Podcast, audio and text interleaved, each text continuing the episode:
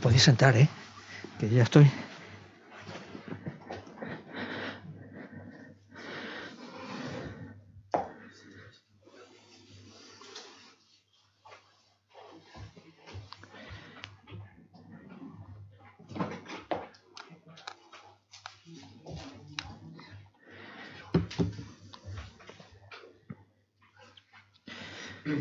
Bueno.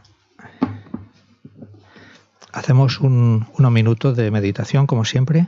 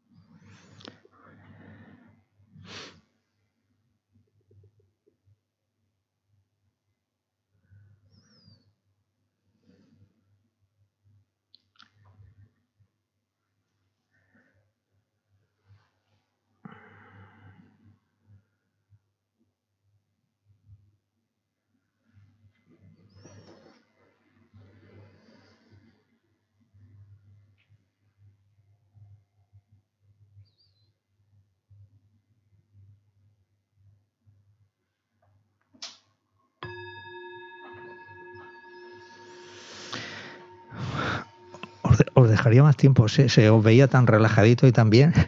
Digo, sí, casi lo mejor es que se queden así un, buen rato o media hora o una cosa así. El próximo día, el próximo día.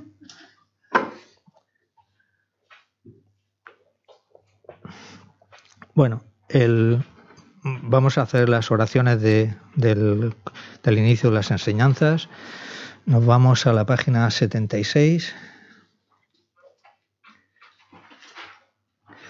para recitar el Sutra del Corazón, como siempre.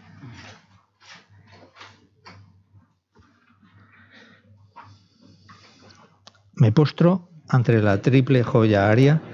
Así una vez, el Bhagavan estaba en la montaña llamada Pico del Buitre, en Rajagrija, acompañado de una gran asamblea de monjes y de bodhisattvas. En aquella ocasión, el Bhagavan estaba absorto en la concentración sobre las categorías de los fenómenos llamadas percepción de lo profundo. Al mismo tiempo, también el Arya Balokitesvara, el Bodhisattva Mahasattva, consideraba la práctica de la profunda perfección de la sabiduría y percibía los cinco agregados también vacíos de existencia inherente. Por el poder de Buda, el venerable Sariputra preguntó al Arya Balokitesvara, el Bodhisattva Mahasattva. ¿Cómo debería adiestrarse un hijo de buen linaje que desee practicar la profunda perfección de la sabiduría? Así dijo Yelaria Balokitesvara, el Bodhisattva Mahasattva, respondió al venerable Sabaradiputra con estas palabras. Sariputra, cualquier hijo o hija de buen linaje que desee practicar la profunda perfección de la sabiduría, deberá contemplarla así, considerando repetidamente y de modo correcto estos cinco agregados como también vacíos de naturaleza inherente. La forma es vacuidad, la vacuidad es forma. Vacuidad no es más que forma, la forma no es más que vacuidad. Del mismo modo, la sensación, la discriminación, los factores de composición y la conciencia son vacíos. Sariputra, asimismo, todos los fenómenos son vacíos, sin características, no son producidos ni destruidos, no son impuros ni libres de impurezas, ni deficientes ni completos. Por eso, Sariputra, en la vacuidad no hay forma, ni sensación, ni discriminación, ni factores de composición ni conciencia. No hay ojo, ni oído, ni nariz, ni lengua, ni cuerpo, ni mente. No hay forma visible, ni sonido, ni olor, ni sabor, ni objeto del tacto, ni fenómeno. No hay elemento del ojo y así hasta no haber elemento de la mente, ni elemento de la conciencia mental. Ignorancia ni extinción de la ignorancia, etc. Hasta no haber envejecimiento ni muerte, ni extinción del envejecimiento y de la muerte Asimismo, no hay sufrimiento, ni origen, ni cesación, ni camino. No hay sabiduría suprema, ni logro, ni tampoco ausencia de logro. Así pues, Sariputra, como no hay logro, los bodhisattvas confían en la perfección de la sabiduría, la mente sin oscurecimiento ni miedo, y moran en ella. Así trascienden los errores y alcanzan la meta del nirvana. También todos los Budas de los tres tiempos, de modo manifiesto y completo, despiertan a la insuperable, perfecta y completa iluminación, basándose en la perfección de la sabiduría. Por eso el mantra de la perfección de la sabiduría, el mantra del gran conocimiento, el mantra insuperable, el mantra igual a lo inigualable, el mantra que pacifica por completo todo el sufrimiento, debe ser reconocido con la verdad porque no es falso. Este es el mantra de la perfección de la sabiduría. Tayata, On, Gate, Gate, Para, Gate, Para, Sagate, Bodhisoja. Sariputra, así debe adiestrarse la profunda perfección de la sabiduría el Bodhisattva Mahasattva. En ese momento el Bhagavan emergió de la concentración y alabó al Arya Balokitesvara, el Bodhisattva Mahasattva, con estas palabras. Bien dicho, bien dicho, hijo del linaje, así es. Así es, la profunda perfección de la sabiduría debe ser practicada exactamente tal como has indicado, e incluso los tatagatas se alegran. Después de que el Bhagavan hubo dicho esto, el venerable Sarvadiputra, el Arya Balokitesvara, el Bodhisattva Mahasattva y toda la asamblea, junto con el mundo de los dioses humanos, asuras y gandharvas, se llenaron de júbilo y alabaron las palabras del Bhagavan. Yo y todos los seres que me rodean buscamos refugio en el Buda, buscamos refugio en el Dharma, buscamos refugio en la Sangha. Nos postramos ante la Gran Madre Prana Paramita, la sabiduría que ha ido más allá, rodeada de todos sus hijos y de las asambleas de Budas y Bodhisattvas de las diez direcciones. Por haberos hecho postraciones a todos vosotros, que estas palabras de verdad se hagan realidad en el pasado, Indra, el rey de los Devas, reflexionó sobre el significado profundo de la sabiduría que ha ido más allá y recitó las palabras profundas a diario, gracias a lo cual los maras, seres malvados, fueron ahuyentados. De la misma manera, también yo reflexiono sobre el significado profundo de la Gran Madre Prana Paramita y recito diariamente las palabras profundas. Las enfermedades, posesiones de espíritu, malas condiciones, las direcciones negativas, lo que sucede debido al karma del pasado y a las condiciones inmediatas, que todo esto se extinga, que desaparezca, que se apacigüe. Me postro ante la asamblea de los tres chakras, que permanecen en el sagrado yoga de usar el espacio. Por vuestros poderes de clarividencia y emanación mágica, cuidad de los practicantes como una madre a su hijo. Akasamara, Dasamara, Samarayape. 21 veces.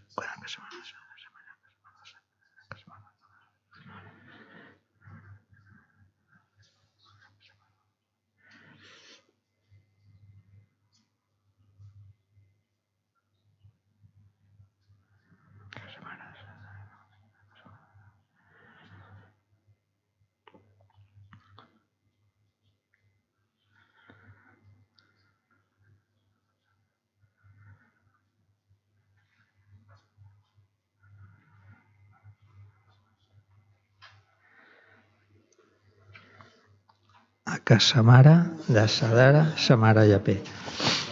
Yata, On, Gate, Gate, Para, Gate, Para, Sangate.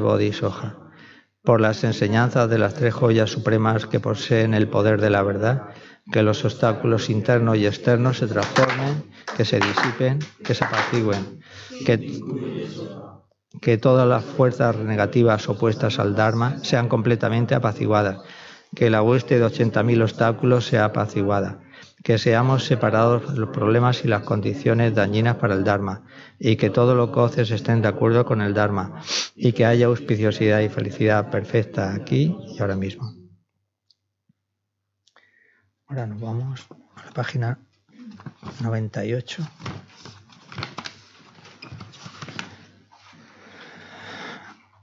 Para el ofrecimiento del mandala. Vale, vamos allá. Sasipoki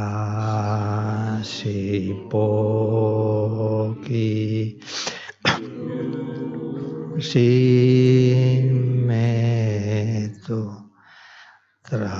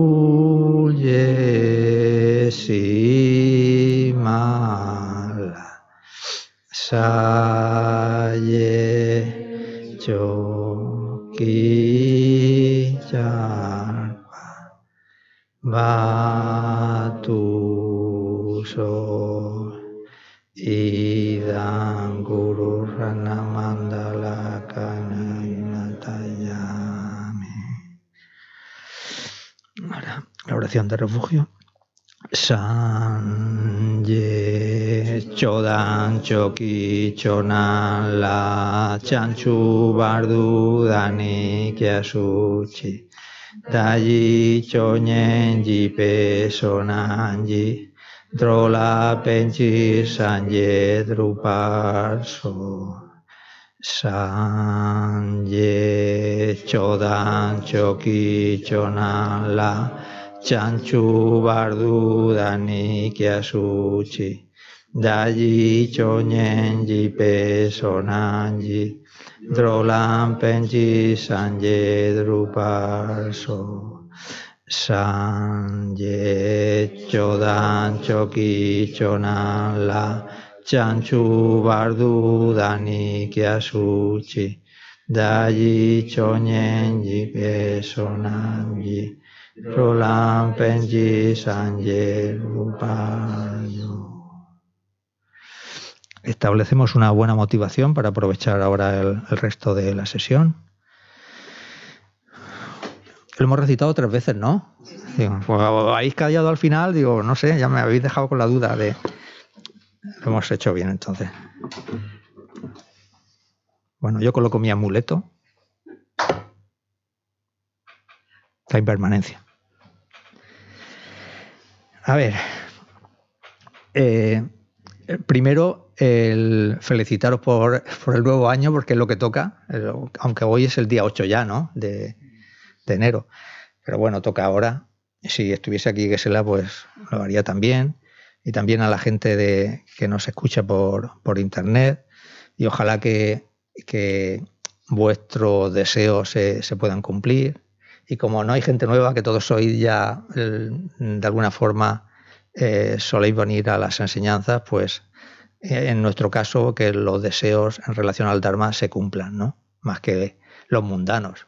Los dos, ¿vale? Los dos, los, dos tipos de deseos. Bueno, pues el, os agradezco que, hayáis venido porque yo estoy preparado para, por ejemplo, que llegará algún día que estaremos eh, Paloma Piñeiro y yo solos aquí. Ella con el ordenador y yo solo. Pero estoy preparado para eso, pero la verdad es que es mejor que, que haya un poco de audiencia, ¿no? Sobre todo para las micro, las, migajas de Dharma, ¿no? Porque os voy a pedir una cosa que luego lo diré, ¿no? Porque claro, si estoy yo solo, pues la clase la tengo que dar y no me importa, ¿eh? Porque está eh, la gente de, internet y bueno, pues eso queda ahí grabado y nunca se sabe. Pero está bien que, que hayáis venido, os lo agradezco de verdad. Y si alguna vez os, os encontráis en mi situación, os aseguro que contaréis con mi presencia, sea donde sea, en cualquier sitio.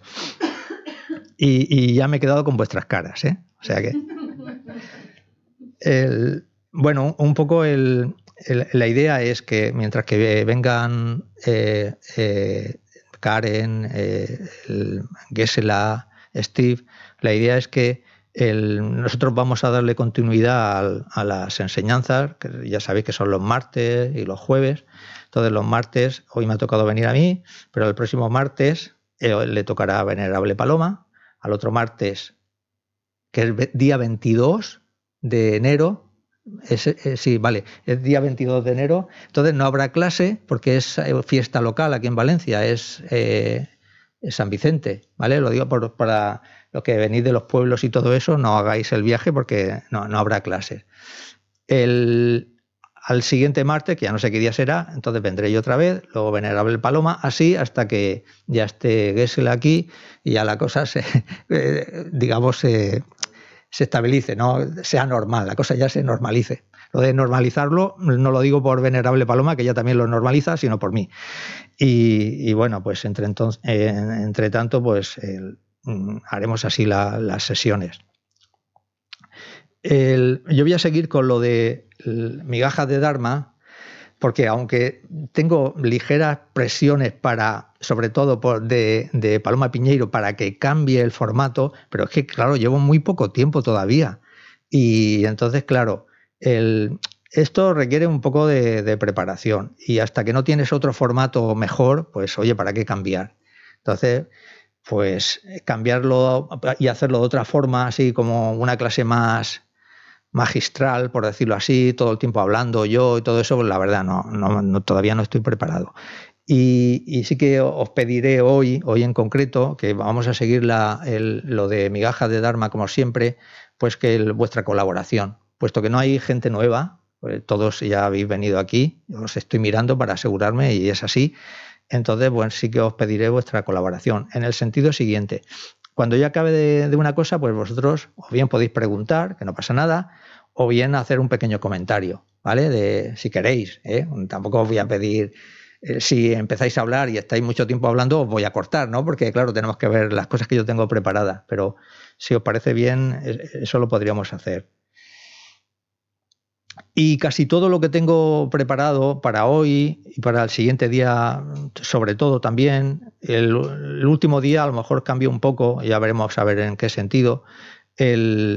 todo está centrado un poco con, los temas que suele Gesela tratar. Los temas que suele tratar los martes, y vosotros lo sabéis muy bien, eh, porque son clases así, digamos, más ligeras, por decirlo de alguna forma, pues son mm, los contenidos básicos de, las enseñanzas y en concreto él casi siempre se centra, y más cuando hay personas nuevas que vienen aquí por primera vez, en cómo afrontar los problemas de la vida cotidiana, cómo, qué herramientas se pueden ofrecer desde la filosofía budista para afrontar los problemas. Eh, normalmente casi siempre lo suele tratar así, ¿no? Y tópicos de, tipo general, aunque a veces también se meten en temas que son más como más profundos, por, llamarlo de alguna forma. Entonces, si a vosotros después de acabar hoy la sesión os parece que ha ido todo en torno a una, con una misma finalidad, pues el sentido es ese, ¿vale? Porque al final nosotros, como se dice normalmente, todo el mundo quiere, no quiere tener problemas, quiere estar bien, podemos decir, resumirlo así, todo el mundo quiere ser feliz y no quiere sufrir, ¿no? Ese es el, el leitmotiv de, de la filosofía budista y, ella tiene muchos recursos y muchas cosas para ofrecernos, ¿no?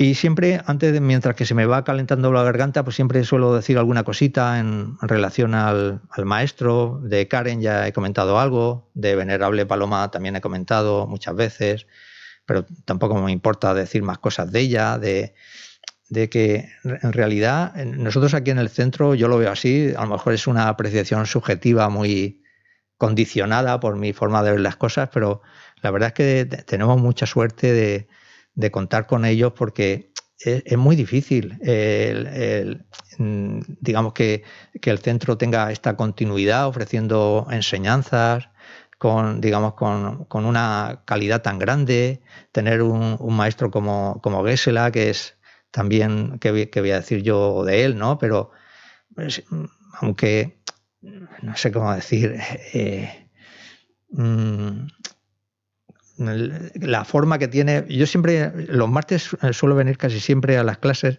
y, en un sentido alguien puede pensar, bueno, pues a lo mejor, eh, digamos como que eh, podía ser para mí repetitivo porque he escuchado muchas veces las clases de los martes, pero yo siempre aprendo algo de él. De él siempre se aprenden cosas, ¿no? Él, y cuando menos te lo esperas, como se dice en español, salta la liebre, ¿no? En el sentido de que a veces dice cosas que, que tienen, que tienen todas tienen sentido, ¿no? Pero que tienen un sentido especial.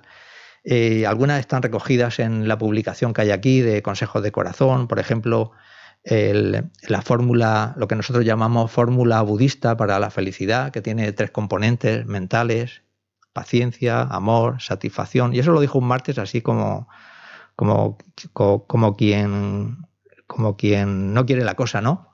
por decirlo de alguna manera. Él tiene muchas cualidades, tiene mucho dominio de las enseñanzas del Dharma y, tiene también la versatilidad de, saber adaptarse, ¿no? Él, siendo que ya tiene sus años, sabe adaptarse a la audiencia. Eh, cuando hay gente joven o incluso con nosotros mismos, se adapta, adapta su vocabulario, piensa ejemplos nuevos que nos puedan resultar útiles. Y luego también me encanta, y no sé por qué la gente, eh, no, lo, no, lo, sé, eh, a lo mejor por respeto, por un poco por un poquito de miedo, si queréis, no le hace más preguntas, porque él es muy, eh, muy habilidoso en, el, en, la relación pregunta-respuesta. ¿no? y, y, ahí uno puede tirar, como decimos nosotros, a saco, puede entrar ahí en lo que quiera de la terminología budista y él es muy, muy hábil en, esa, en esa parte. A mí me encanta. Yo si pudiera elegir así sesiones, tendría con él eh, sesiones solo de preguntas, para preguntar cosas, ¿no? Entonces lo digo para que os animéis a, preguntar y, si, si, os, si os apetece, si no, tampoco pasa nada, ¿no? Pero que es bueno. Creo que es bueno. Y de Venerable Paloma, el, aún tengo fría la garganta, tengo que decir alguna cosa de ella también, pues es como, es como una madre, ¿no? Porque eh, te arropa, te, eh, te, acompaña, te da facilidades. Por ejemplo, me, estoy acordando ahora de los que estudian el programa básico y el, y el descubrir el budismo, ¿no? Entonces, pues siempre está allí, si uno no puede hacer un examen, porque claro, aquí hacemos exámenes y tal, eso a la gente le, asusta un poco, pero bueno, en fin, tenemos todo tipo de facilidades. Además, los exámenes los puedes hacer desde tu casa y te podrías hasta copiar y todo. Bueno, no, pues nadie te controla, ¿no? Pero, pero a ver, no hay que copiarse, pero que lo puedes hacer y bueno, hasta que tú vas cogiendo confianza y vas respondiendo más o menos bien. Y ella todo ese tipo de, de ayudas las tiene y luego si hay algo complementario en que pueda ser útil y ella lo nota en la gente, por ejemplo, lo que está haciendo ahora que empezó ayer, me parece, con el, tema de la muerte, pues, oye, pues, en fin, es un tema así que asusta, pero es importante también tratarlo y bajo el punto de vista de la filosofía budista, que tiene tantas cosas que, que aportar. Mm ya está, ¿no? la primera parte yo creo que, ya la tengo. Entonces, si queréis, podemos comenzar con, las migajas de Dharma. Ya lo he explicado muchas veces porque se llama migajas. Se llaman migajas por, por la persona que, os habla, ¿no? Que no, digamos, pues, en fin, tampoco yo tengo tanto dominio de, de, los temas como para, para, pretender hacer otra cosa. Y, y, un poco la idea es el asociar cosas de la vida cotidiana con, con los temas del Dharma, ¿no? Algunas cosas tienen, le encontraréis sentido y otras cosas no tienen o no veréis que no tienen tanto sentido. Porque claro, cuando tengo que preparar la clase, igual que pasa con el móvil, el móvil no tiene una función que se llama modo avión y el modo normal, pues cuando a mí me dicen esto, pues yo me pongo en modo migajas, ¿no? Entonces, pues entonces todo lo que escucho por ahí, por la radio, me gusta mucho escuchar y la verdad es que te enteras muchas de muchas cosas de las noticias o las noticias que me entran por el móvil también. Hay, hay muchas cosas que, que, las asocio y me pueden, me pueden ayudar a esto, ¿no? Por ejemplo, hoy, eh, mientras estaba en casa, me he acordado que ahora es tiempo de rebajas, ¿no? Rebajas. Pues eh, me he puesto ahí rebaja, pero tengo que ver que cómo eso se puede asociar con, con el Dharma. Y ya está. Entonces, las tengo aquí las, las migajas. Entonces, ahora vosotros, ¿cómo lo hacíamos? Porque hemos cambiado varias veces. A veces teníais que elegir un número y yo lo, seleccionaba, al final quitamos lo del número y ahora ya no sé ni cómo hacerlo. Porque yo las tengo aquí, ¿no? Y las estoy cambiando, ¿vale? Como si fueran cartas, ¿no? ¿Vale? Entonces, ahora solo alguien tiene que decir que se pide una y la que coja la primera, para. Pues ahí está. Vale, te ha tocado esta. Tú estás bien ahora, ¿vale? porque es que coincide, porque él ha estado mal de, la espalda y todo eso, ¿no? Entonces, son cosas que pasan, ¿no? Entonces, el tema de aquí es lo siguiente. Imaginar que, estáis en, un hospital, ¿eh? Y ojalá que no estéis y que nunca estéis, ¿no? Pero es una cosa también habitual estamos en el ambiente de un hospital. Y entonces, pues tienes una dolencia, vamos a ponerla suave o ligera, y tenemos el médico, tenemos la medicina y tenemos la enfermera o el enfermero, ¿vale? Entonces, mm, eh, bueno, aquí la introducción sería únicamente eso, ¿no? Eso es el contexto de, que, no, que nos vamos a encontrar. Entonces yo os pregunto, y vosotros lo tenéis que asociar con el Dharma, ¿vale? Tenemos el médico, la, medicina y la enfermera. Y la pregunta es, de estos tres, por supuesto, los tres son, son necesarios y son útiles. No, no, se trata de decir cuál es el más importante porque están combinados los tres, ¿no? Pero yo os pregunto, si tuvieseis que quedaros con alguno para recuperar la salud, ¿con cuál eh, os quedaríais? Tú te lo has pedido, vale, ya, ya tengo dos. Tú te lo has pedido, tienes que decir algo. cuáles has dicho? Médico o médica. Eh, medicina, medicino no, es medicina. Eh, y enfermera o enfermero. Yo creo que me quedaría con la medicina. Vale. ¿Alguien se quiere pedir algo? Al, al, enfermero o la enfermera le hacéis poco caso, ¿eh? Ah, tú las, tú Y el médico, a ver, el médico en un hospital es el rey, ¿no? Bueno. Vale. Eh, vale, eh, estamos en el hospital, pero eh, ahora mismo no estamos en el hospital y se supone que estamos sanos, ¿no es eso? Vale y lo habéis escuchado, ¿eh? que tampoco os quiero sorprender porque yo sé que lo habéis escuchado. Pero de cara a la filosofía budista tenemos una enfermedad.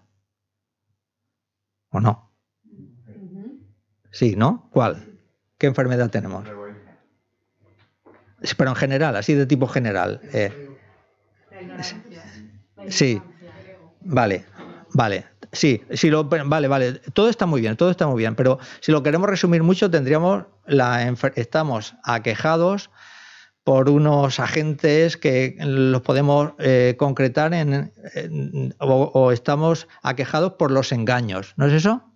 ¿Vale? Lo podemos resumir así, ¿no? Porque Eh, puede ser apego, puede ser odio, y de hecho es apego, es, es odio, es ignorancia, y de, ahí salen todos los demás. Digamos, nuestra enfermedad es la de los engaños. Vale.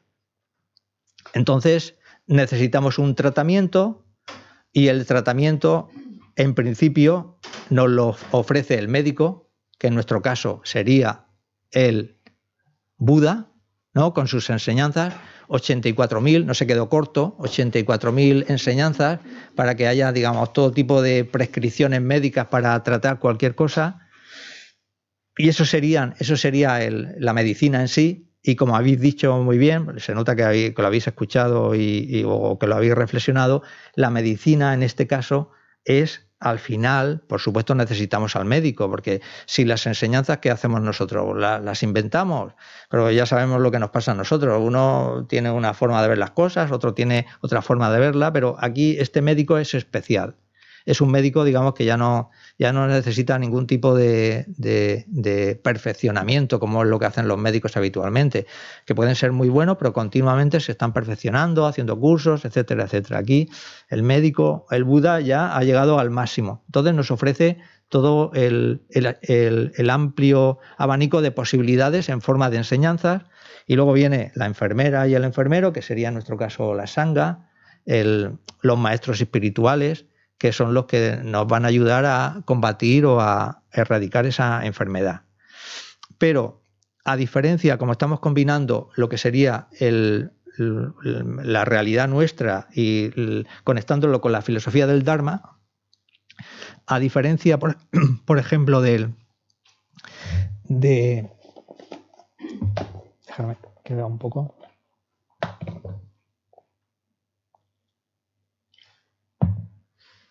Ahora me he puesto enfermo yo. me voy a tomar la medicina.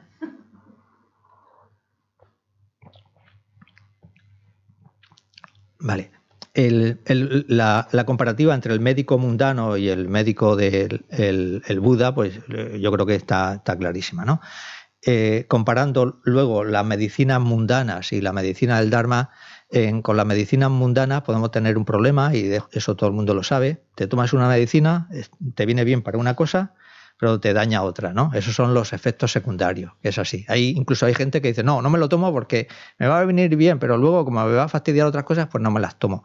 La medicina del Dharma nunca, nunca nos hace daño, nunca nos puede crear algún, algún eh, contratiempo o algún pequeño desajuste, como cuando uno pues eh, si se tiene que levantar un poquito antes para hacer su práctica o si hace postraciones o lo que sea, pero siempre a medio plazo y a largo plazo no, nos va a venir bien y no tiene ningún tipo de, contraindicación. Y con el, con el enfermero o con la enfermera, las, eh, los enfermeros, enfermeras, la sanga, lo que llamamos sanga, pues siempre están para ayudarnos y nos ayudan y con los enfermeros, enfermeras mundanos, pues te puede tocar uno que es mejor, otro que es peor, etcétera, etcétera. Un poco esa, es la idea. Dejarme que vea a ver si se me queda alguna buena cosa. Y, bueno, y luego tenemos el ambiente del hospital, que en el ambiente del hospital ahora todo el mundo lo dice, cuanto menos tiempo estés en el hospital, mejor por las cosas, por el tema de las infecciones y tal. Ahora lo justifican diciendo es que Claro, es mejor que te vayas a tu casa porque eh, puedes pillar alguna infección, pero digamos lo que hay por detrás es también que así les cuesta menos, ¿no? Porque si estás allí atendido te cuesta menos, pero hay gente que tiene que estar más tiempo. No, no, usted váyase tal porque aquí va a pillar lo que sea. En fin, ahí hay también un poco de desajuste la comparativa del hospital externo con esto, que esto sería nuestro hospital, pues aquí no hay enfermedades, digamos, no hay, no vas a pillar ninguna enfermedad. Lo único que tienes que llevar cuidado es que cuando te sientes, que eso, que pongáis los pies en, los cojines para no pillar, para no enfriarse con el suelo, pero por lo demás no hay, no hay ningún tipo de problema. Y luego hay otra cosa que también me gustaría asociar con esto, y es que hay gente que cuando ya tiene que tomar muchas medicinas, ya la gente que ya va teniendo años y demás, a lo mejor llevan unas cajitas, ¿no? ¿Os habéis visto? Que son, ¿cómo se llama eso? Dosificadores, no sé cómo lo llaman, ¿no? Que le ponen para los lunes, los martes, llevan así. Y se me ha ocurrido que nosotros podíamos tener también un dosificador, pero de nuestras prácticas, ¿vale? Entonces sería el lunes, pues abrimos la cajita y tendríamos que decir, a ver, el lunes, ¿qué voy a hacer? Pues me voy a leer una hojita del Bodhisattva Charyavatara, una hojita del Lanrin, voy a, recitar unos mantras, los que tú consideres. Aquí lo bueno es, eh, lo bueno de este dosificador de, de, enseñanzas, eh, lo bueno para, nosotros sería que cada uno eh, se eligiese lo, lo que quiere hacer. E, eso siempre es lo mejor. En, esa idea voy a insistir mucho porque eso siempre lo trata Gesela y a lo mejor no sé si os habréis fijado, pero tiene mucha importancia. La importancia es que cada uno de nosotros tiene que elegir y tiene que concretar aquello en lo que se va a comprometer, que puede ser una cosita muy pequeñita, una cosita mediana, una cosita más elevada, pero desde el momento en que tú te lo asignes a ti mismo, eso va a ser de, mucha ayuda. Es un, consejo que yo considero que es muy, muy importante. Por eso, en la filosofía budista, si os habéis fijado, se insiste mucho en una cosa. Muchas veces los maestros no tratan determinados temas hasta que la gente se los pide. ¿Vale? Entonces, por favor, ¿nos puede dar la iniciación de no sé qué? ¿Nos puede dar el, comentario de... ¿no? Y un poco esa, lo que hay detrás es esto, es si el maestro te da una enseñanza eh, sobre algo que tú has pedido, se supone que va a haber un receptáculo adecuado. ¿Me explico? Digamos que por lo menos esa persona que lo ha pedido, por lo menos le va a sacar partido. ¿Me explico? Esa, idea es muy importante, ¿no? Es como decir, una persona que quiere dejar de fumar, pero porque se lo dice un amigo, su pareja, es muy diferente a si él dice, no, voy a dejar de fumar porque yo quiero dejar de fumar. Esa es la clave está ahí, ¿vale? Y eso sirve también para, muchas cosas. Bueno, pues ya, está. Eh, eso es la, la, del, la del hospital. Y ahora me voy a, seguir moviendo esto. Os miro a alguien hasta que me digáis que pare.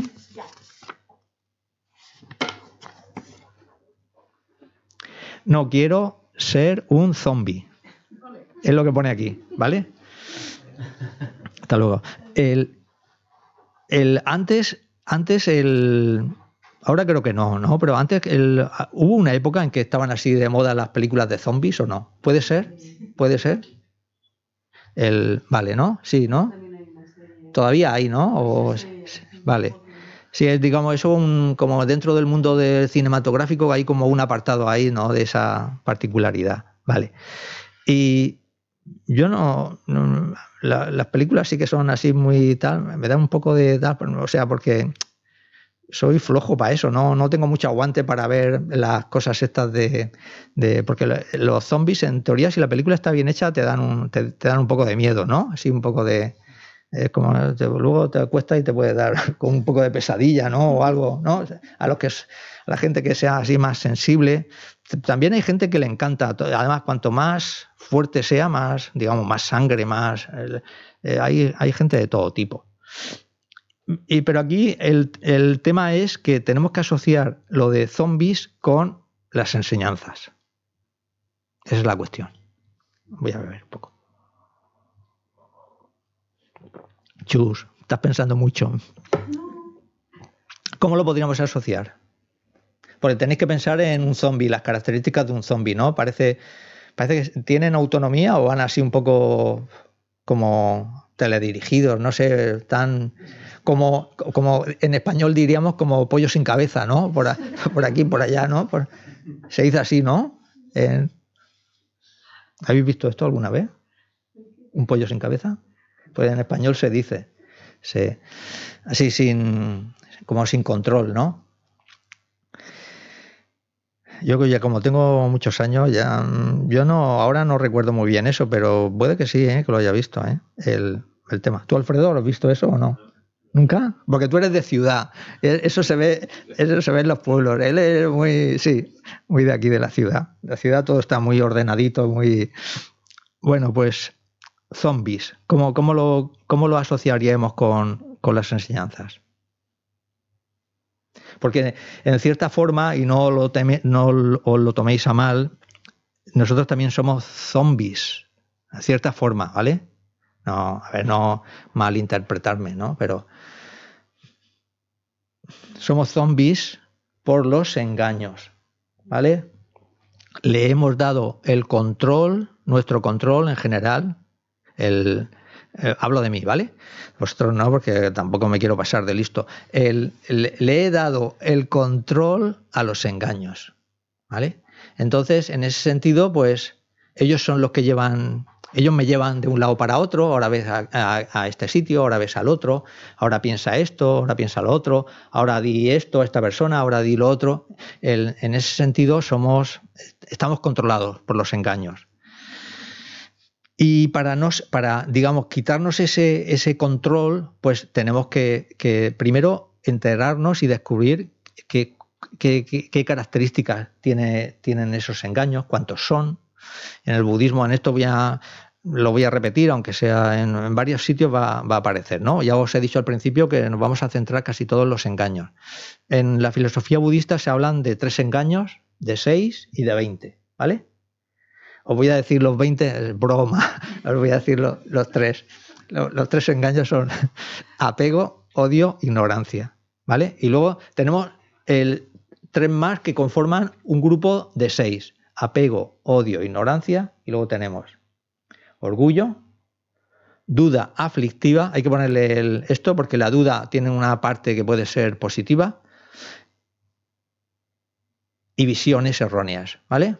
apego, odio, ignorancia, orgullo, duda, aflictiva y visiones erróneas. Esos son, esos son los culpables de que nosotros actuemos como zombies. Luego, a su vez, de ahí se reproducen 20 más y bueno, que no los voy a nombrar porque no lo podría nombrar ahora mismo, pero que están ahí catalogados en la filosofía budista, explicados con su definición, con sus definiciones y demás. Entonces, si nosotros queremos Mm, mm, controlar a esos engaños y dejar de ser zombies, pues entonces tendríamos que descubrir eh, y conocer las características de, cómo funciona cada engaño.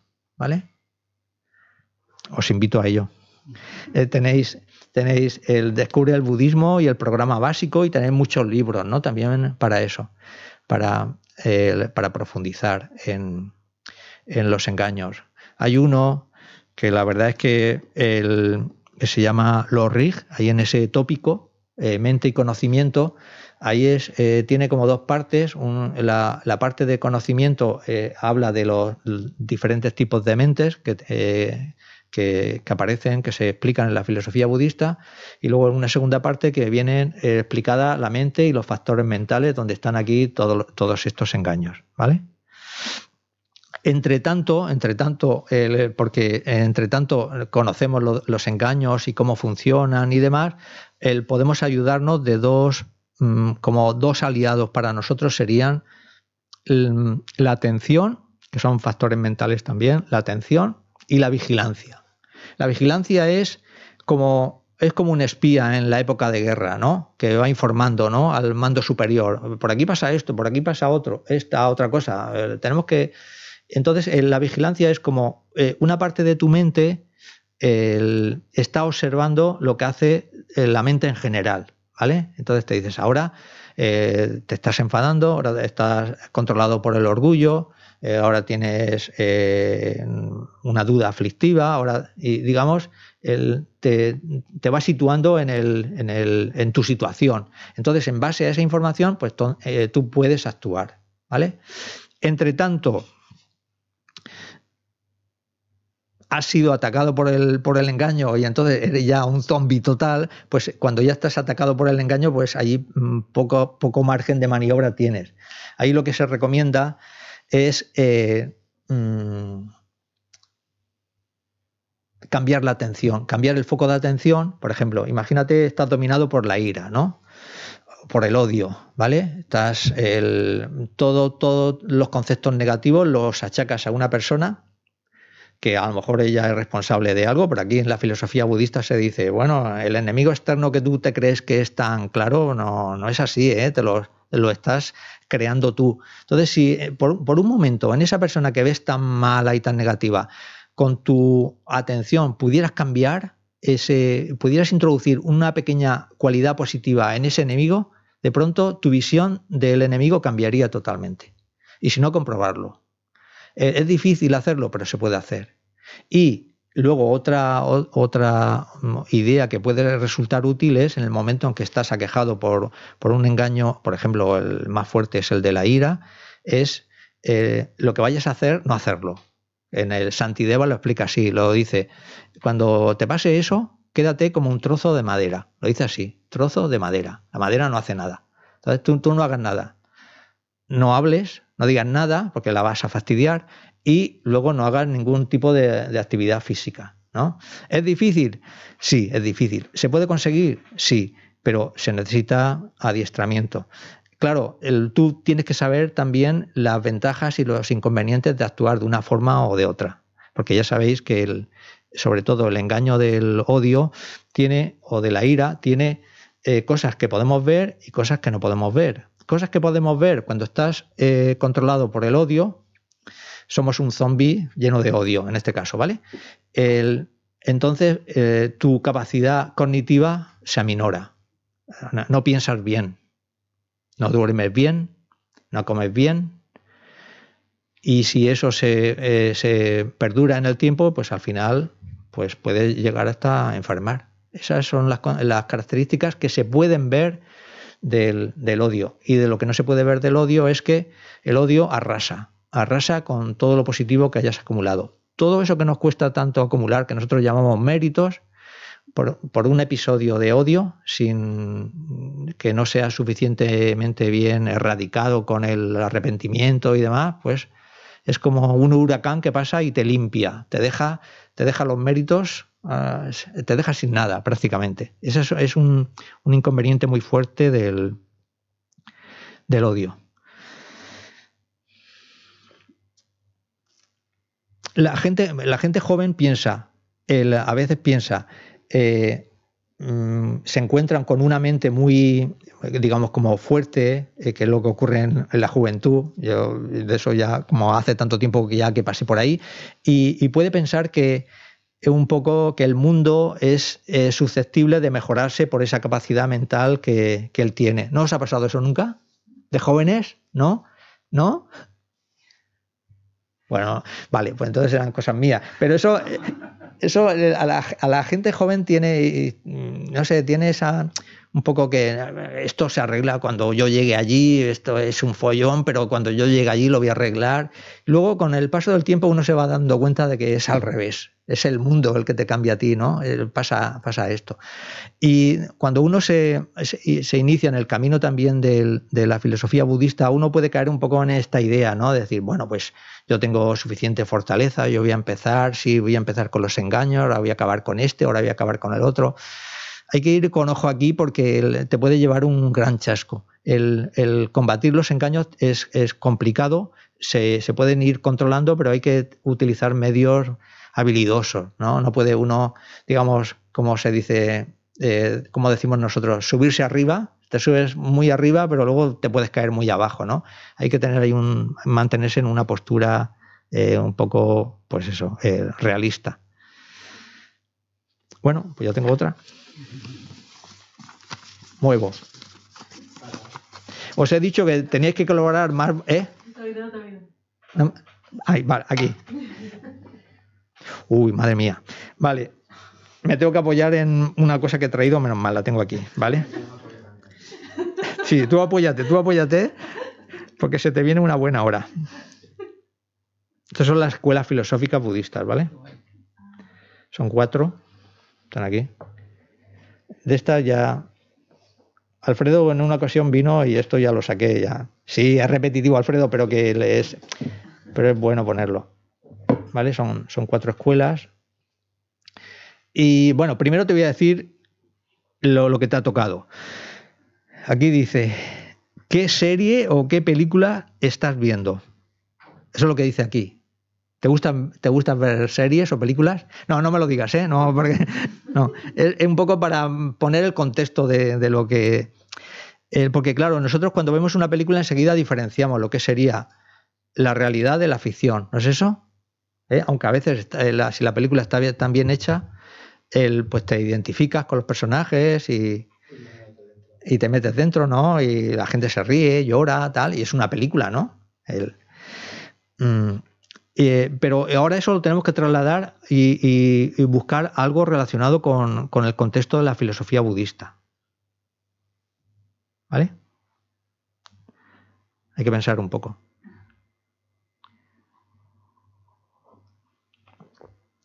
La, idea sería, por eso he sacado lo, de las escuelas. Hay cuatro escuelas filosóficas, porque el, mm, para tratar determinados temas la cosa se complica tanto y luego los intereses de, cada persona son tan diferentes que no es posible eh, ofrecer una única solución una única alternativa para todo el tipo de, tipo de mentes que existen. ¿no? Entonces hay, digamos, como cuatro o cinco aproximaciones para cada uno de los temas así como más complicados, ¿no? sea el tema del karma, sea el tema de la vacuidad. El tema de la vacuidad es un tema exclusivo de la filosofía budista, como sabéis. Entonces ahí mm, se tiene que ofrecer a se tiene que ofrecer a las personas diferentes posibilidades y ahí, de ahí viene digamos, el, la habilidad del médico que hablábamos antes, del, Buda, para mm, que cada uno encuentre un poco su solución, por decirlo de alguna forma. ¿no?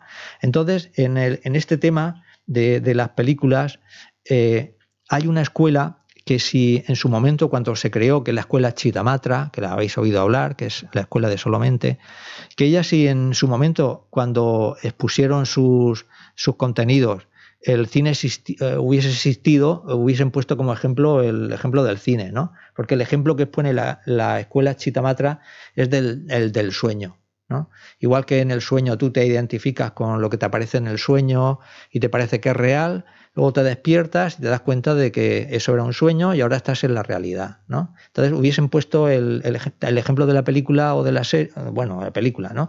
Aquí sirve un poco para, para, esto, para esta escuela en concreto. Porque la idea es la siguiente.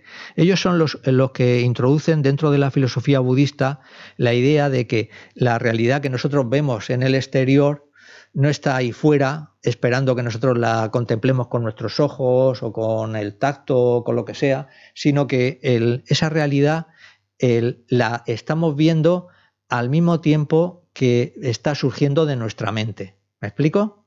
Ellos, ellos lo explican así. Dicen, todo lo que vemos es, viene como consecuencia de la maduración de unas semillas kármicas que tenemos depositadas en una mente especial que llaman mente base de todo y de, forma que esa realidad que nosotros creemos que está fuera viene de nuestra propia mente. Lo que pasa es que, porque alguien podría preguntar aquí, bueno, entonces, ¿cómo es que si eh, nosotros vemos lo mismo, el, qué es lo que pasa ahí, porque se supone que entonces tendríamos un mundo eh, subjetivo cada uno, que es así. Lo que pasa que también es que el, lo compartimos. Tenemos un montón de semillas kármicas que son comunes a nosotros, ¿no? como seres humanos, ¿me explico? Entonces, estamos, nos estamos relacionando con la realidad por la maduración de esas semillas kármicas compartidas. Lo que pasa es que luego, en un momento concreto, cada persona ve esa cuestión concreta con, un poco diferente.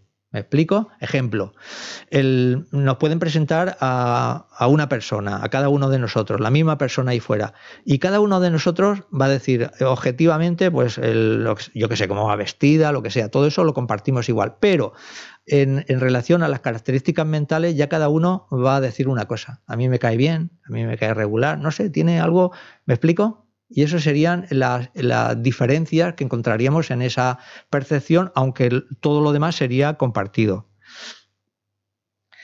Dicho de otra forma, el resumen, porque no me quiero liar, para ir al grano, nosotros eh, nos estamos relacionando con una realidad que es subjetiva y pensamos que es objetiva. Ese es el tema, ¿vale? Entonces, ahí no, no relacionado con la filosofía budista, pero hay algunas cosas que, se conocen para que se vea esta parte de, subjetivismo que introducimos a la hora de, ver la realidad.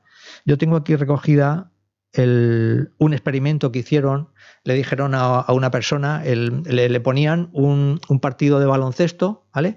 Y le decían a una persona en concreta que tenía que contar los, los pases que se hacían en los jugadores, ¿vale? cuando se, pasan una pelota de uno a otro, tenían que ir contando eso, ¿vale?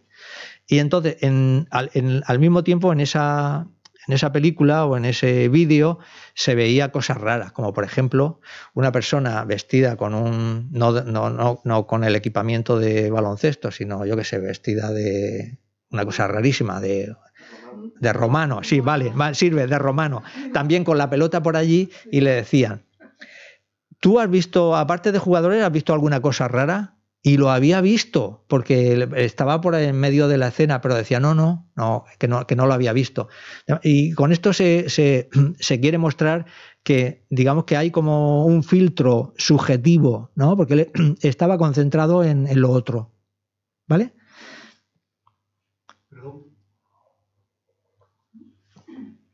Sí.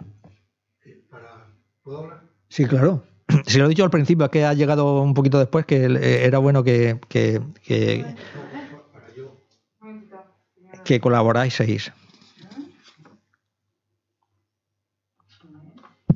Te van a dar el micrófono para que se entere medio mundo.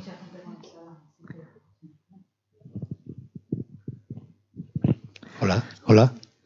Sí, eh, para eh, entender lo que, lo que has expuesto de que todo es subjetivo y tenerlo claro. Eh, ¿El hambre es subjetivo y la guerra, por ejemplo? Mm, eh, no me refería a eso, me refería a eh, el, hambre y la guerra son objetivos para, para todos.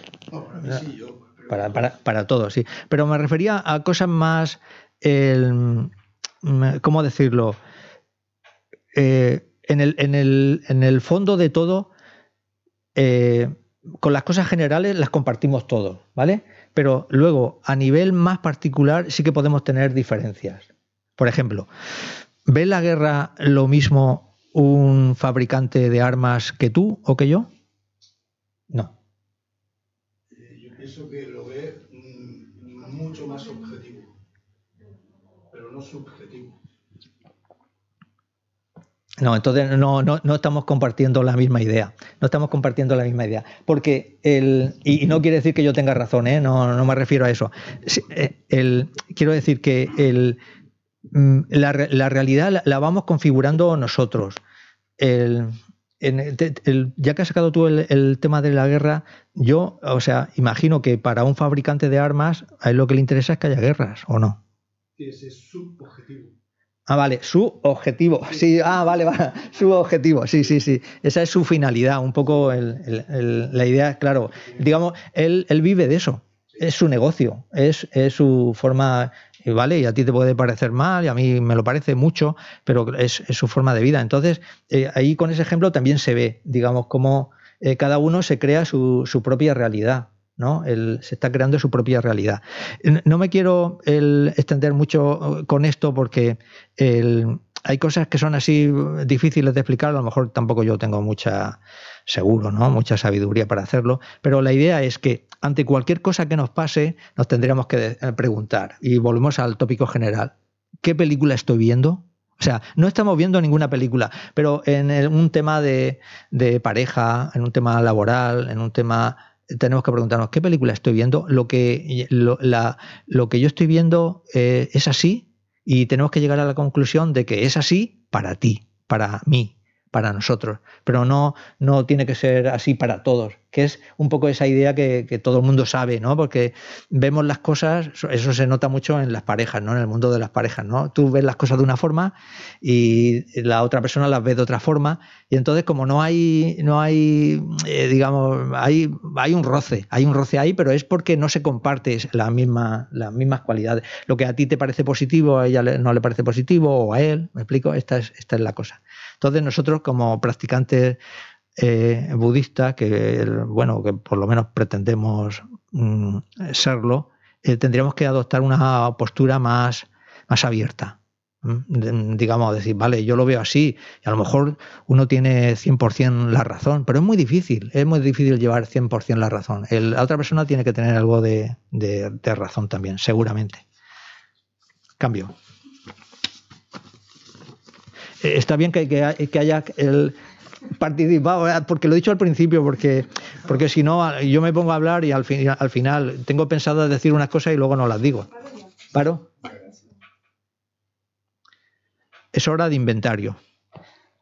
Eso se hace en, diciembre o en enero, ¿no? en, los sitios, en, las empresas, se recuentan todo el, material que tienen, lo que le queda en los, los, almacenes, y hay unas cosas que han vendido más, unas cosas que han vendido menos, etcétera, etcétera. Y ahora lo tenemos que relacionar, lo tenemos que relacionar con lo nuestro, con la práctica nuestra, con la práctica budista, ¿Deberíamos nosotros hacer inventario de algo? Pregunto.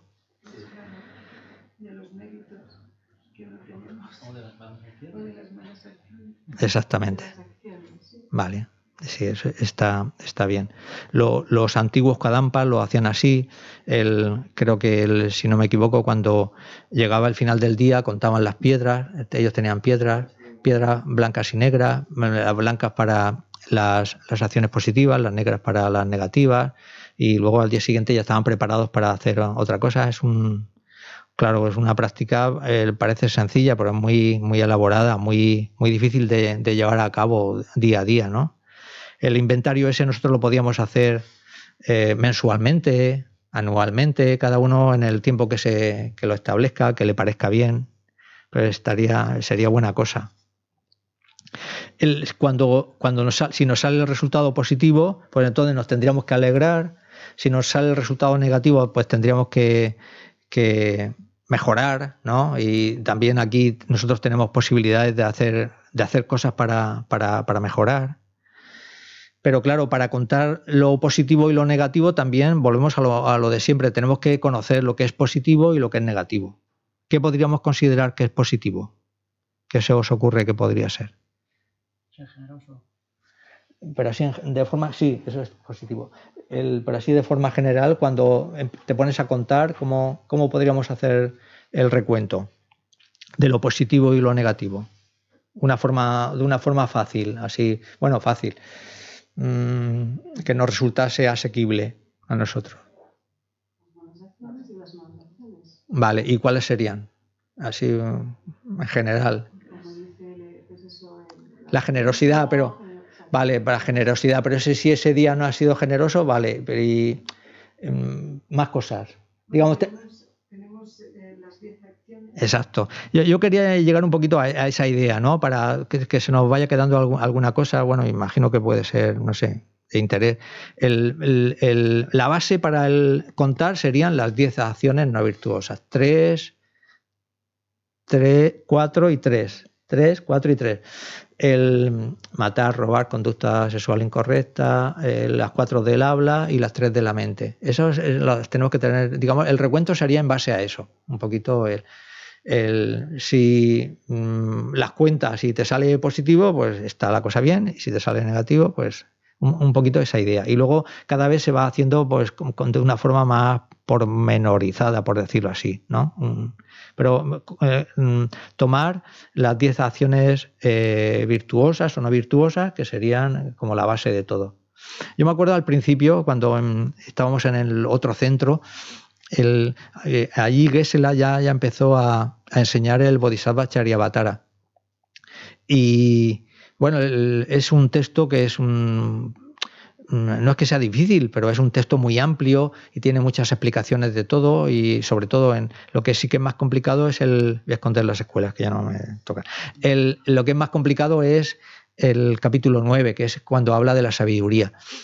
Y, mm, pero antes, claro, eh, a veces yo salía de allí y, luego mm, me preguntaba, bueno, pues si yo estoy estudiando esto, pero si yo no sé cuáles son las acciones, lo básico aquí sería conocer las 10 acciones no virtuosas, ¿vale? Que son las que hemos nombrado, por eso que se las la repite tanto, ¿no? Y os las pregunta tanto, a ver, dímelas, para, para que las tengamos, las tengamos muy, muy en mente, ¿no? no matar, no robar, la infidelidad, que sería el resumen de la conducta sexual inadecuada, las del habla, que son las cuatro, y las tres de la mente, codicia, malicia y visiones erróneas. Entonces, si esas las tenemos muy claras, pues enseguida podemos hacer un, pequeño recuento.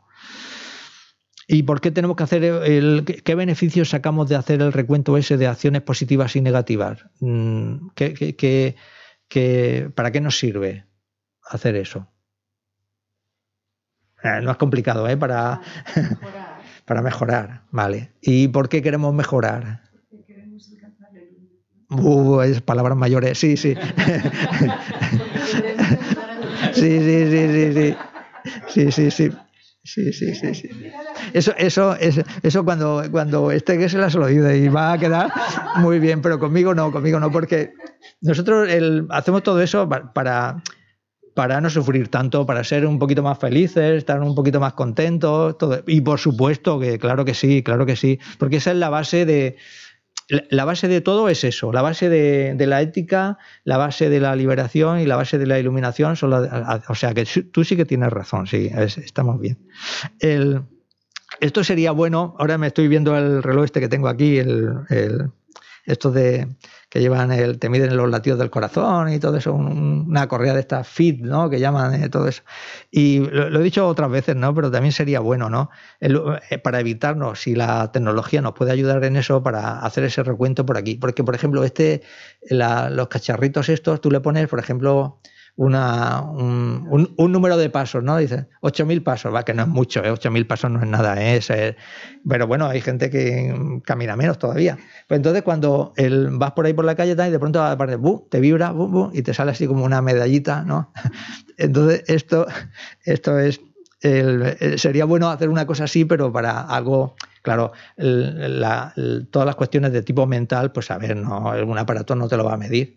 Pero, por ejemplo, sí que te podría medir, por ejemplo, cuando uno está muy enfadado, tiene ira y todo eso, los latidos del corazón van, o sea, el, hay un, el metabolismo se desajusta. A lo mejor sí que alguna cosa de esas sí que se podría, se, podría, se podría conseguir que se, que se hiciera. Bueno, este fuera ya. Otra cosa. Para ti. Dime, dime, dime que pare. Vale. ¿Habéis visto el programa? Es que este, en esta sesión todo gira más o menos con lo mismo. ¿Habéis visto el programa Boom? O el, eh, un programa de preguntas que eh, hay unas bombas, ¿no? Y las tienen que, con las preguntas acertadas, o sea, hacen una pregunta y entonces van dando respuestas. Si son acertadas, van cortando y la bomba no explota, ¿no? Pero en el momento en que es así, ¿no? En el momento en que dicen una respuesta incorrecta, entonces le dan y explota la bomba, ¿vale? bueno, tiene dos títulos. Tiene eso, es que el otro lo he quitado porque el otro era como, imagínate, ¿no? Tú eres muy joven, entonces por lo que sea te ha dado por el meterte en, una academia de, de artificieros. son estos los que estudian las bombas y cómo desactivarlas y todo eso, ¿no?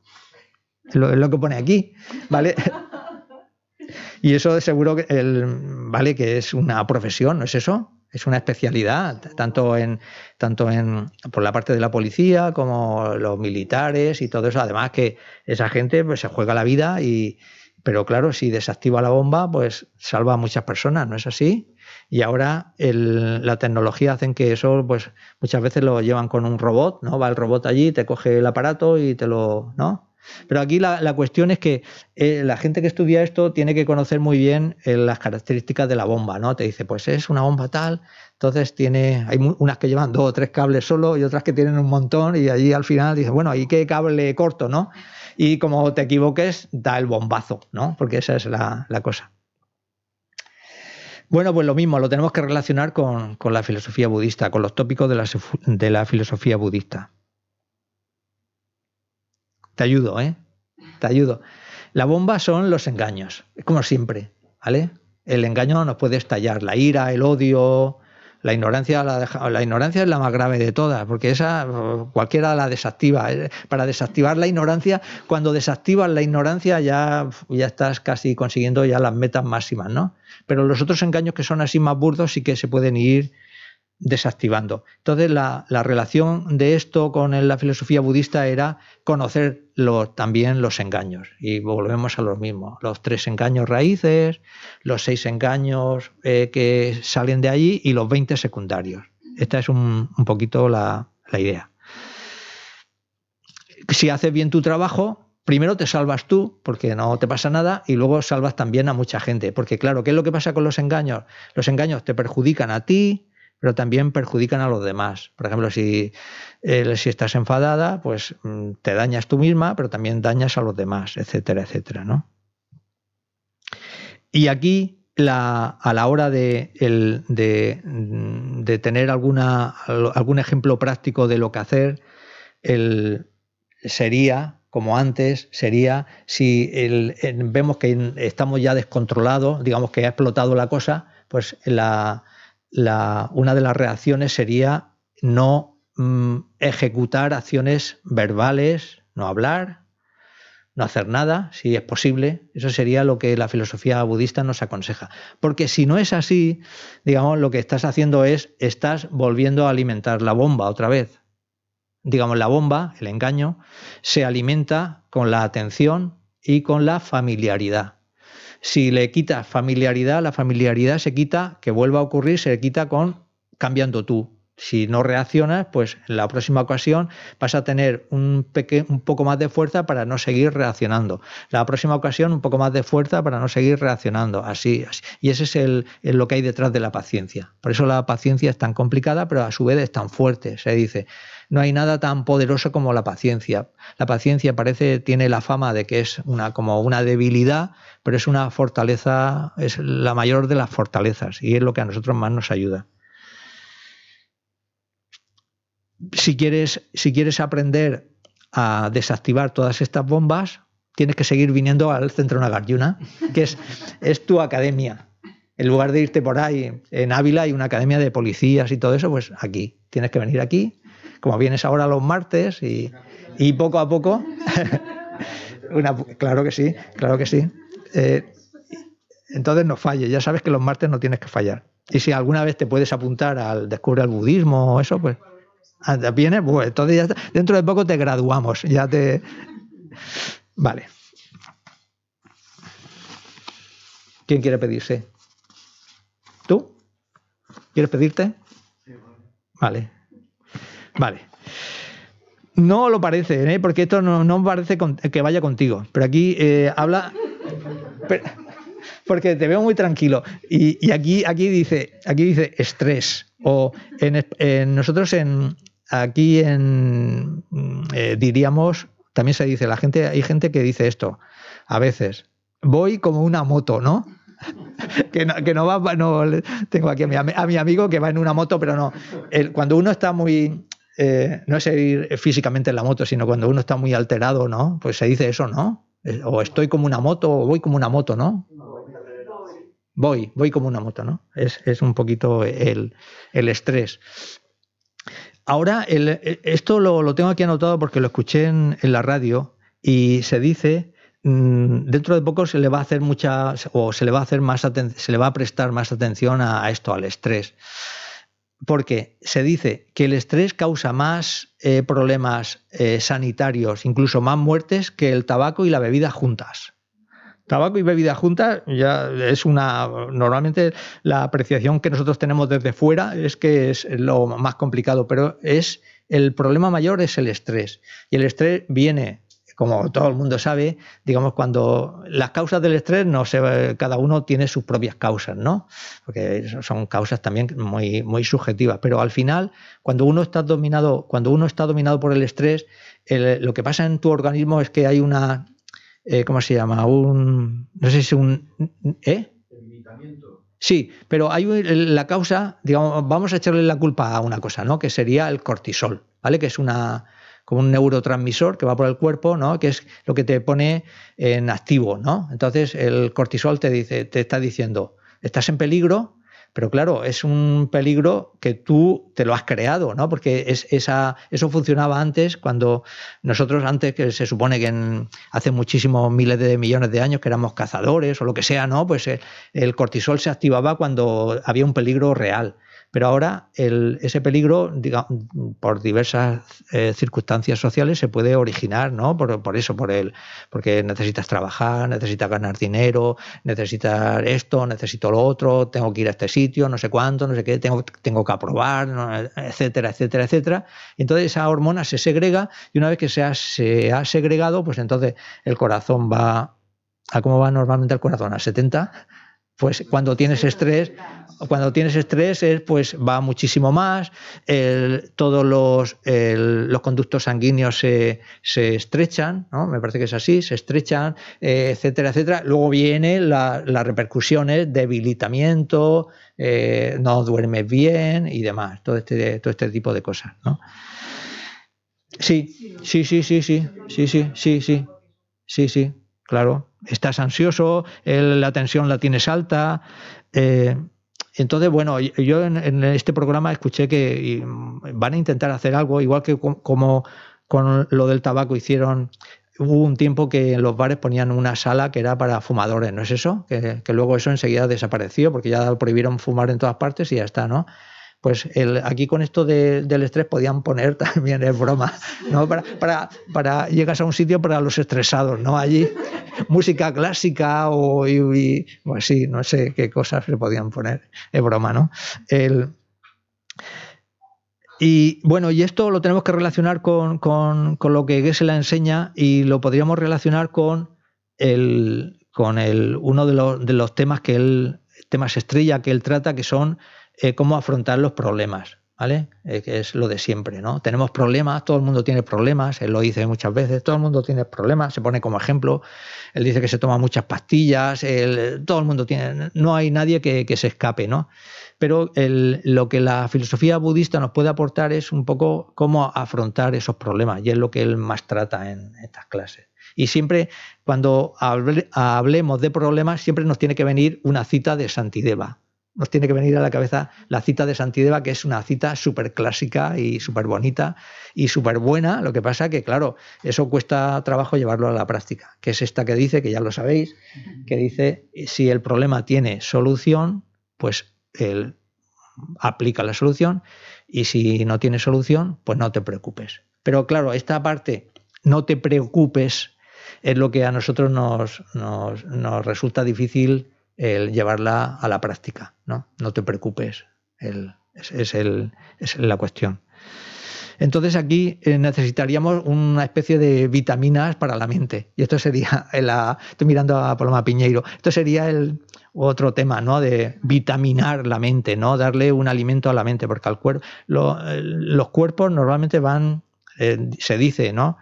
Que el, eh, a veces hay un sobreexceso de vitaminas en el cuerpo, ¿no? Pero ¿y eh, con la mente qué hacemos? Hacemos, vosotros sí, ¿eh? porque venís aquí y de alguna forma estos son las vitaminas para la mente, ¿no? Venir, escuchar enseñanzas, reflexionar un poco, el, digamos, abrir la mente a otras formas de encarar los problemas. Estos serían, en nuestro caso, las vitaminas para la mente, ¿no?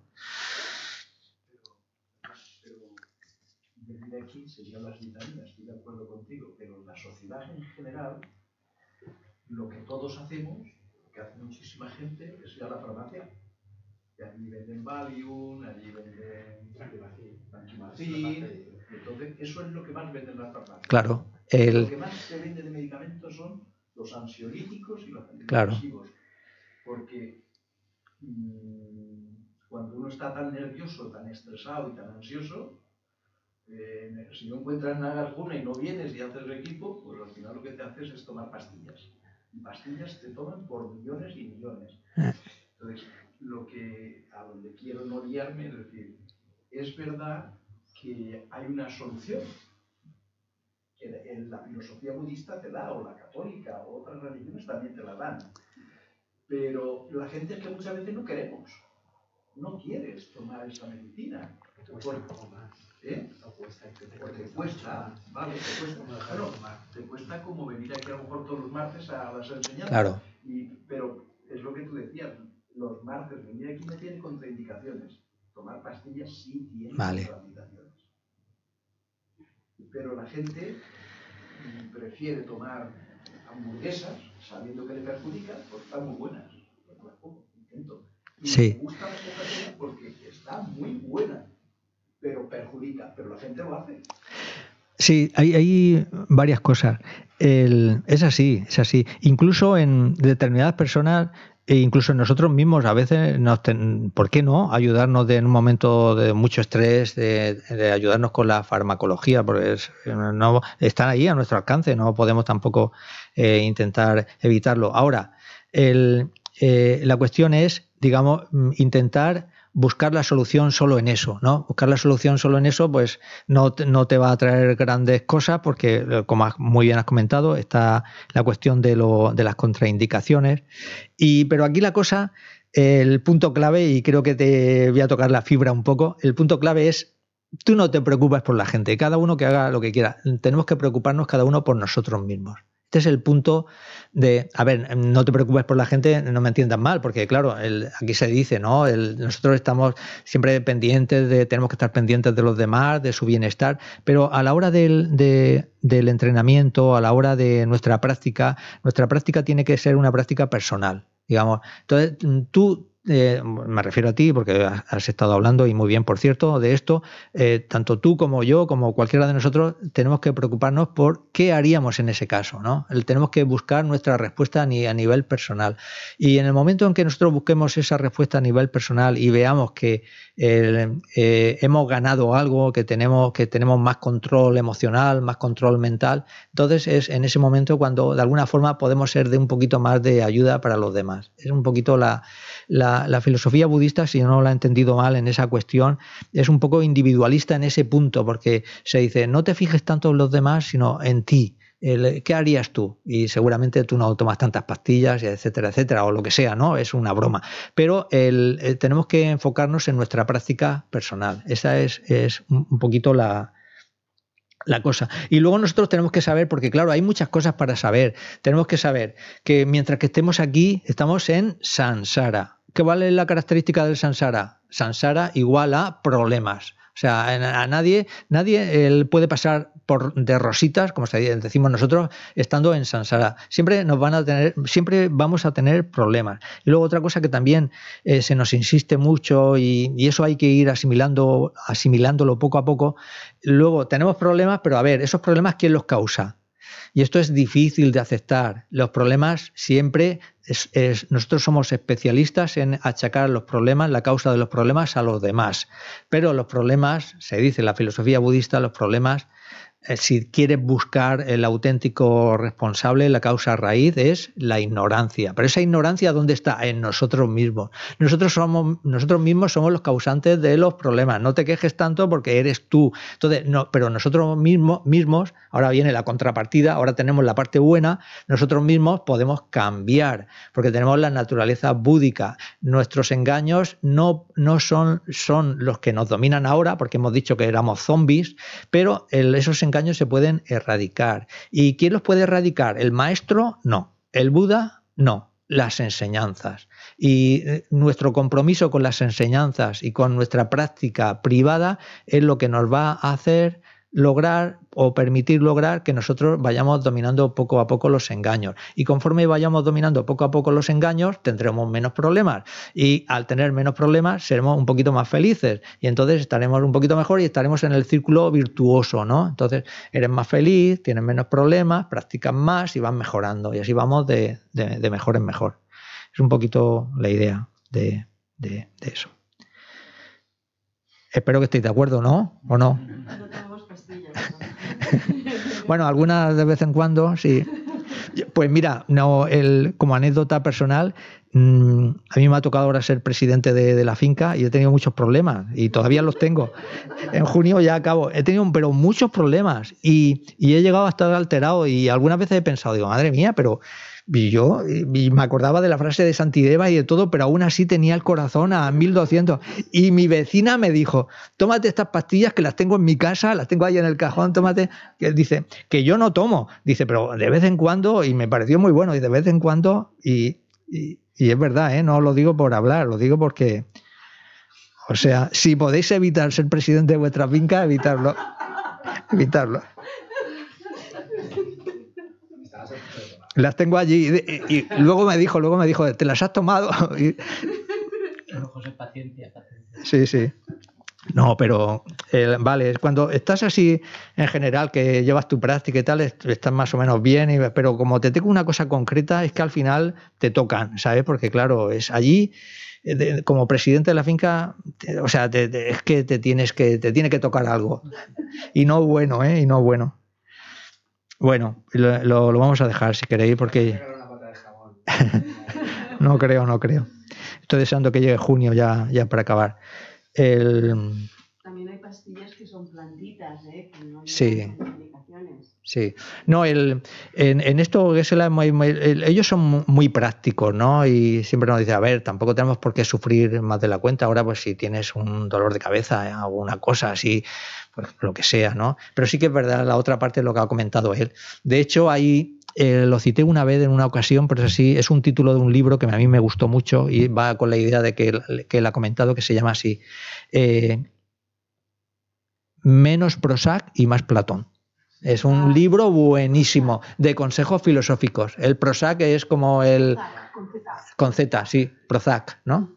Bueno pues es eso, es, como, a ver, la grajea, la, la, grajea para todo, ¿no? Tú quieres estar bien porque la gente quiere estar súper bien, ¿no? no bien, sino súper bien, en, ese sentido. Bueno, pues si queréis lo, dejamos aquí. os agradezco vuestra paciencia una vez más. Me he quedado con vuestras caras y, y estoy a vuestra disposición en cualquier cosa que necesitéis. Y no lo digo de broma. Nos vamos al final, en la página 236. A ver.